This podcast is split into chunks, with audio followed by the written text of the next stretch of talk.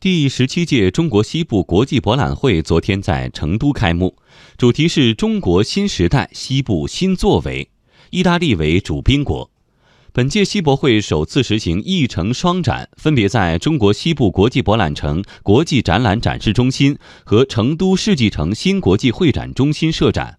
而这一城双展的背后，是西博会的规模在不断扩大。来听央广记者贾怡超、张倩的报道。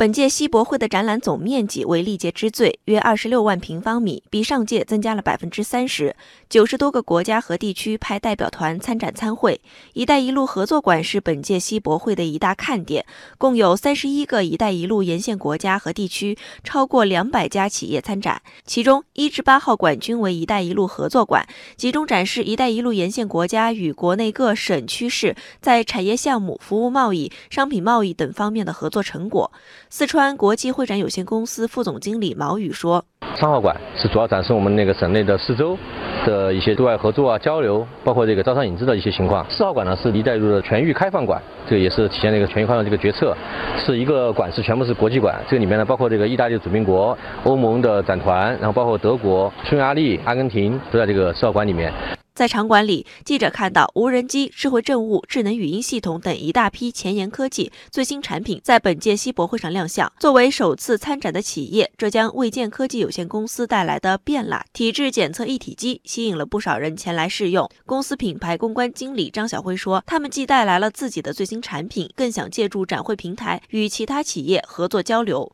这一次参加西博会呢，首先我们带来了我们最新研制的变拉小胃体脂检测一体机，然后通过这种数字化的方式，能够非常便捷的为大众提供健康管理服务，也是想能够借助于这种大的平台，多与行业内的相关的企业多去交流。我们也想了解一下目前有没有最新的这种科研技术成果，我们可以去学习、借鉴、交流。